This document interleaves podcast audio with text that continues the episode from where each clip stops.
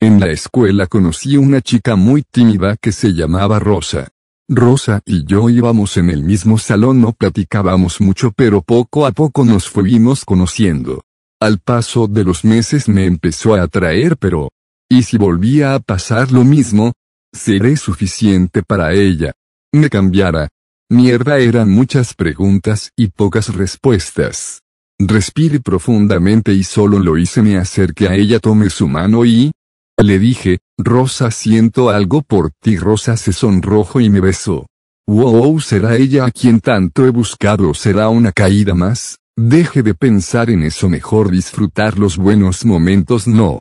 Pasó el tiempo y fui conociendo a Rosa era una chica muy celosa y posesiva pero me quería que era lo que me importaba. Además no soy un chico guapo por el cual las mujeres hacen fila así que pensé que no. Habría problema. Rosa me platicó de su exnovio un chico llamado Alejandro, porque la había visitado, yo no soy una persona celosa así que por mí estuvo bien. El chico iba diario a verle incluso ella lo frecuentaba más que a mí. Un día Rosa estaba algo extraña, le pregunté si pasaba algo, me dijo que Alejandro la había invitado a cenar y que quería preguntarme, le dije, que él vivía solo y que me preocupaba que le hiciera algo pero igual era su decisión, se molestó y ya no me habló por unos días. Después me dijo que no fue a la cena pero que ahora el muchacho quería que Rosa lo besara, me molesté cuando me preguntó si podía dárselo, que si hacía eso él se alejaría. Le dije, que era en serio lo que me estaba diciendo, como me venía a pedir permiso para eso, se enojó y no me habló, al día siguiente cuando la vi estaba agitada y se veía asustada me preocupé le pregunté que si le había pasado algo, me dijo que Alejandro la había estado esperando en la parada del camión y que la había jaloneado. Estaba furioso quería golpearlo como es posible que se haya atrevido a hacerle eso a Rosa, pero ella lo defendió, me dijo que él había hecho muchas por ella y que no me metiera. ¿Por qué me diría eso? No lo entendí. Pasaron dos meses y él la seguía chantajeando y molestándola y ella no me dejaba intervenir.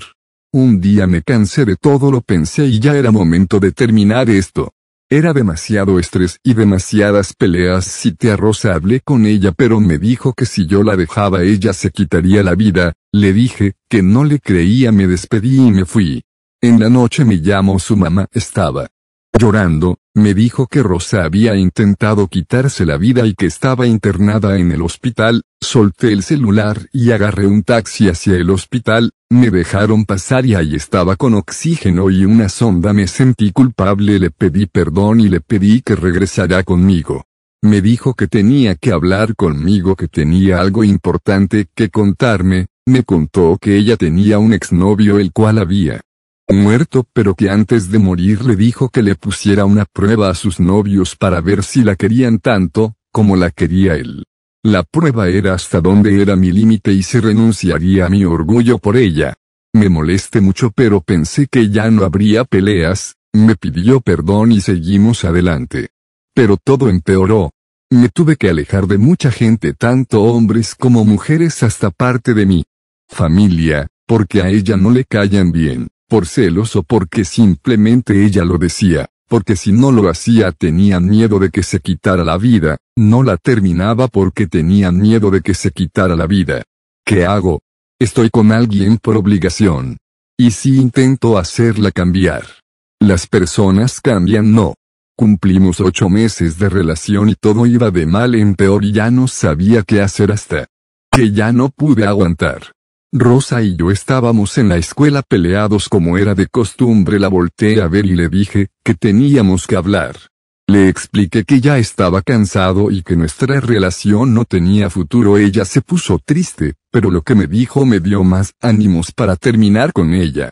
Me dijo que se recordaba a su exnovio fallecido que se llamaba Alejandro. Le contesté que sí aún. Recuerdo exactamente sus palabras.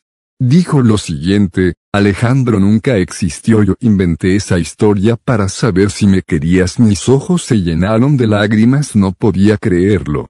Le dije, que no quería saber de ella que no estaba enojado con ella, solo decepcionado y que si pensó que diciéndome eso me haría cambiar de opinión estaba muy mal. Y como esperaba me dijo que se quitaría la vida. Le dije, hazlo no me importa. Pero te aplaudo porque nadie me había podido controlar tanto, como tú, nadie me había tenido a su merced como tú, eres muy inteligente hiciste una segunda guerra mundial entre mi cerebro y mi corazón y tú solo te sentabas viendo cómo me destruía por una invención, tú ya jugaste con mis sentimientos sabes. Eres una gran jugadora.